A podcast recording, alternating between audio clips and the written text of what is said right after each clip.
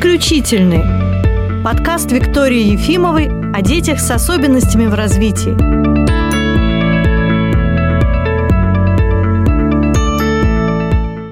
Сегодня мы поговорим о поведении и о речи детей с задержкой речевого развития, сололии. Если вы обратили внимание, то название подкаста «Поведение или речь». Почему так? Ведь хочется, конечно, чтобы улучшалось и то, и другое, и речь, и поведение. Но, как показывает жизнь, а когда слушаешь родителей, получается, что действительно или-или. Когда впервые родители приезжают к нам в центр, то запрос связан с речью. Если ребенку 3 или 4 года, он по-прежнему не произносит ни слова, родители очень обеспокоены и все время спрашивают, как вы думаете, заговорит или нет, заговорит или нет. То есть они полностью сосредоточены на речи. Потом проходит первый курс, проходит второй, и вот уже знакомая семья приходит на консультацию, и когда спрашиваешь их, как дела, они начинают возмущенно рассказывать, как ребенок себя плохо ведет. А с речью-то как? Ну, с речью все нормально, но ведет себя ужасно. Почему это? Ну, вот просто я с, с этой ситуацией сталкиваюсь постоянно, почему так происходит, действительно ли объективно так происходит или в этом есть что-то не то. На самом деле, на мой взгляд, здесь есть э, в этой ситуации разные компоненты. Часть из них действительно связана с ребенком, а часть с ребенком совершенно не связана. И сегодня я хочу с вами все эти компоненты обсудить. Трудности, связанные с ребенком. Действительно, пока ребенок не говорит, ему очень трудно какие-то моменты донести до других людей. И часто взрослые какие-то проблемы с поведением ребенка, тем, что он кого-то ударил, укусил, бросил предметом, связывают с тем, что, ну, сказать-то он не может, у него не было речи, не было языковых средств для того, чтобы передать другому человеку, что он что-то хочет или не хочет, ребенок. Ну, казалось бы, как только речь появилась, проблема исчерпана, и теперь можно сказать словами. Но во-первых, старые привычки остались, и не сразу ребенок переключается на новые средства общения. Тем более, что, как правило, приобретенные новые языковые возможности чаще всего ребенок начинает использовать на занятиях со специалистами в такой формальной атмосфере, а не в коммуникативных ситуациях, в общении с другими детьми, в общении со взрослыми дома. Это первая причина. Возможности изменились, но уже у ребенка сложившиеся были способы общения, сложившиеся стереотипы стереотипы, а взрослым казалось, что речь уже появилась, ребенок должен вести себя как-то иначе. Но это происходит не сразу, и иногда без специальных воспитательных моментов со стороны взрослых этот процесс может растянуться. Второй момент, и так было с семьей одной из Уфы, с нашими коллегами. Теперь, когда они были с ребенком со своим у нас на реабилитации, ребенок не говорил, они вернулись обратно. В Уфу ребенок уже говорил, но воспитатели стали говорить, зачем вы ездили в логопрогноз, теперь он ужасно себя ведет в детском саду. То есть ребенок стал ужасно неудобным, но при этом у него появилась речь. Что здесь может быть? Сразу в этом случае начинает говорить, вот, перестимуляция, вред для мозга. Давайте здесь рассуждать не о перестимуляции, а о том, что в результате всего, что мы делаем во время курса изменяется работа сенсорных систем ребенка. Какие-то раздражители, сенсорные стимулы, которые ребенок э, либо не воспринимал, либо воспринимал как-то искаженно, он начинает воспринимать иначе. Ну, представьте себе, что вы стали по-другому слышать звуки, или вам вдруг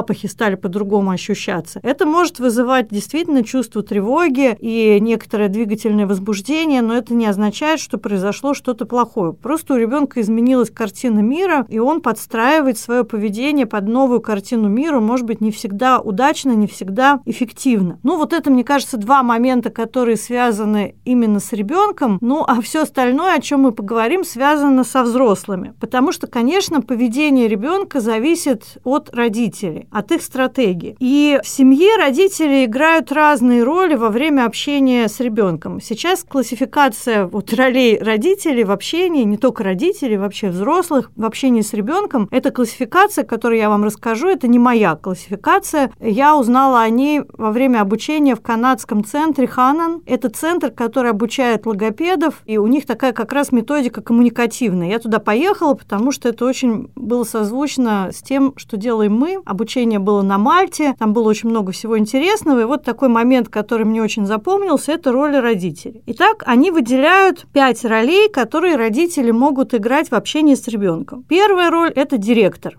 Кто такой директор? Это тот, кто все время раздает различные указания, причем очень строгим голосом. Это такой бескомпромиссный человек, ему нужно тут же подчиниться, причем в очень короткие сроки. Все надо делать четко, быстро и не спорить. Вторая роль – это контролер в общем-то, похоже на директора, но контролер еще, помимо того, что раздает указания, еще все время проверяет, как ребенок усвоил те или иные знания. То есть он без конца спрашивает, а какого цвета леса, а сколько ножек у стула, а сколько лап у собаки. То есть вот он без конца задает такие вопросы. Контролер. Третья роль – это помощник. Помощник – это человек, который опережает все желания ребенка. Ребенок только еще там глазом повел в какую-нибудь сторону, ему уже бегут, несут сок или игрушку. При этом, естественно, что ребенку и не нужно осваивать какие-то новые средства общения, он и так все быстренько получает. Роль четвертая – это аниматор человек, который все время очень бойко и шумно развлекает ребенка, там все время, а, привет, да опять, там, куда, давай играть. И при этом, в общем-то, ничего плохого в этом нет, но аниматор не оставляет пространства для того, чтобы ребенок тоже как-то стал полноценным участником диалога, чтобы ребенок отреагировал. На это не остается ни времени, ни пространства. Все пространство и время занимает очень активный взрослый, который играет роль аниматора. Пятая роль, которая является наиболее благоприятной для развития коммуникативных навыков и языка – это партнер. Чем партнер отличается от всех других ролей? Партнер подстраивается, подстраивается под состояние, под настроение, под темп ребенка, и коммуникация в этом случае между взрослым и ребенком строится на таком равноценном уровне. Вклад взрослого равен вкладу ребенка. То есть, если вы это изобразите в виде такой кривой линии, которая показывает интенсивность, да, такого вот графика, то эти графики будут одинаковые для взрослого и для ребенка. И даже если ребенок еще не говорит или его речевые возможности очень ограничены, партнер все равно оставляет пространство в диалоге, он задает вопрос, а после вопроса делает большую паузу, не отвечает сразу за ребенка. И э, на самом деле очень трудно найти баланс, потому что все мы разные взрослые люди по своему характеру, и уже изначально у нас есть склонность к определенным ролям. Но чем ребенок отличается от взрослого? Вот ребенок ему сложно осознанно изменить свое свое поведение, да, особенно если это маленький ребенок, и у него еще не созрели те структуры мозга, которые позволяют отказаться ради надо от хочу. А взрослый может гибко менять э, свое поведение и выбирать, какую роль в разный момент он будет играть в общении со взрослым. Но, к сожалению, взрослые тоже ведь об этом не задумываются, и есть масса исследований, которые показывают, что у детей с особенностями в развитии мамы чаще всего, как вы думаете, какую роль играют? Чаще всего мама – это директор, и это связано с очень многими факторами. Ну, во-первых, действительно очень большая тревожность у мам детей с особенностями развития, потому что хочется быстрее помочь ребенку, хочется, чтобы он стал другим, хочется успеть на все занятия, и поэтому получается, что ну все время ребенка там дергают, торопят, все время вот эти вот перебегания с одного занятия на другое. Давай быстрее, не возись, собирайся, мы опаздываем. Давай, что ты там застрял, давай собирайся быстрее. И это в таком хроническом варианте. Ну или контролер, мама, да, который тоже постоянно проводит с ребенком какие-то занятия, и в этом случае вот такого расслабленного общения с ребенком нет. Есть такие исследования, которые показывают, что для речевого развития ребенка больше подходит не директивный стиль, когда ему дают указания, а декларативный. От слова вот декларация, договор, когда с ребенком договариваются. Ну вот это вот такая крайность, и это э, научно просто зафиксированный факт, что мама всегда играет роль директора. Не надо по этому поводу испытывать какое-то чувство вины, потому что действительно жизнь сложная, но можно об этом подумать, какие еще роли вы готовы сыграть в общении с ребенком. Потому что на самом деле человек, который находится с ним целый день, за весь день он исполняет разные роли. Невозможно все время быть партнером невозможно, потому что иногда бывают ситуации, когда действительно вы торопитесь, или когда ребенка нужно просто накормить, помыть, там, дать лекарство. В этом случае вы выступаете в роли директора. Но если вы продолжаете быть директором в тот момент, когда вы с ребенком вместе читаете книжку или играете в конструктор, ну, это уже не очень. Иногда нужно быть помощником. Иногда можно быть аниматором, но, опять же, не надо испытывать какое-то чувство вины, если вы не видите в себе никакого потенциала для того, чтобы быть аниматором. Не обязательно все время зажигать. Для речевого развития ребенка важны другие вещи. Вот как раз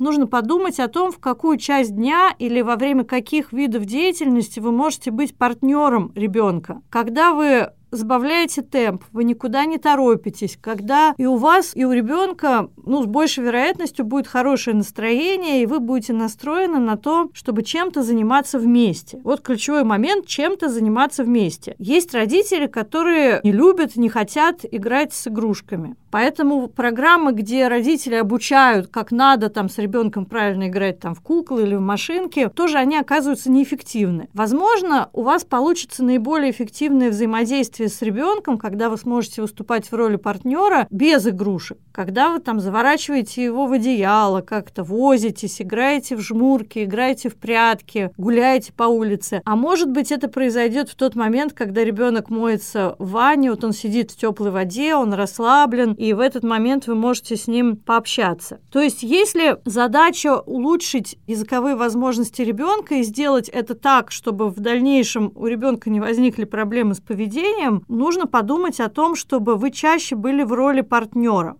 Потому что те ситуации, которые я вижу, ну, то, о чем я говорила в начале, когда ребенок заговорил и начал себя ужасно вести, ну, на самом деле он себя ужасно вел и до этого, ну, как я уже сказала, мама подсознательно думала, что как только появится речь, станет все лучше, а на самом деле в этот момент становится хуже, потому что то, что ребенок говорит, как правило, он зеркалит то, что он слышал все это от мамы. Вот этот вот тон, интонации, может быть, даже какие-то грубые слова, и мама начинает раздражать, что ребенок передразнивает ее. Но на самом деле, откуда дети могут взять какие-то языковые конструкции, откуда они могут научиться ритму, интонации, комбинациям родного языка это все происходит через маму. Этот процесс начинается еще внутриутробно, когда ребенок не родился, на середине беременности уже начинает у ребенка работать слуховая система. Но в дальнейшем он тоже впитывает э, все, что вы говорите, и в первую очередь он впитывает интонации. Интонации, ритм и темп. Вот одна крайность, которая и по моим наблюдениям, и по научным исследованиям чаще всего имеет место, это то, что мама директор. Хорошо, когда есть папа. Это не всегда в семье присутствует, папа не всегда есть в семье, но обычно так бывает, что папа, он целый день на работе, а когда он возвращается с работы, то он с легкостью выступает в роли аниматора или в роли партнера. Отлично, тогда это будет все-таки как-то уравновешивать маму директора в течение дня. Да, одна крайность это мама директор, а другая крайность, когда ребенку можно все. Опять же, тогда родители рассуждают, что вот он такой бедный, несчастный, он не говорит, ему очень тяжело, но все равно, какие бы ни были проблемы в развитии ребенка, воспитание никто не отменял. Границы и правила все равно необходимо устанавливать, потому что наша конечная цель, чтобы ребенок вписался в общество, чтобы он смог учиться в школе, смог потом работать, общаться с другими людьми. А любое взаимодействие людей в обществе – это такой вот баланс между соблюдением правил, между какими-то границами и свободой. Ситуация, когда у тебя все время свобода, она очень далека от реальности, то есть с ней стоит познакомить ребенка раньше, чем у ребенка появится речь. Ну вот если, я уже сказала, для родителя желательно, чтобы он играл все-таки хотя бы часть дня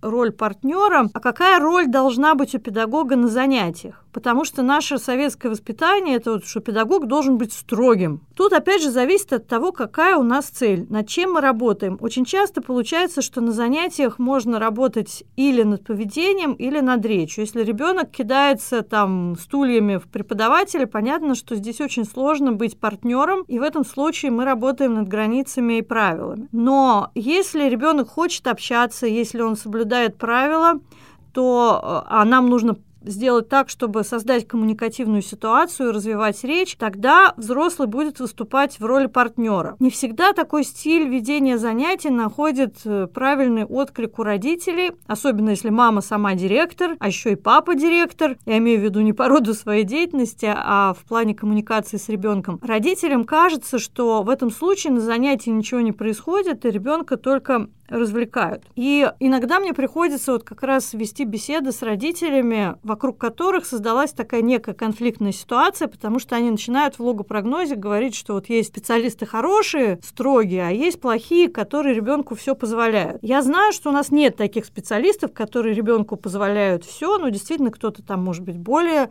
структурированный, строгий, кто-то менее, но у всех есть определенные цели занятий, и все работают, чтобы этих целей достичь. Что я вижу с детьми происходит, у которых оба родителя играют постоянно роль директора. Да, у этих детей тоже идет очень хороший прогресс в речевом развитии, но только на занятиях и в общении, может быть, с родителями. У таких детей возникают очень серьезные проблемы в общении с другими детьми, в общении с другими взрослыми, которые не оказывают давления. То есть в этом случае ребенок может заниматься только тогда, когда на него оказывается очень жесткое давление. Что в этой ситуации плохого?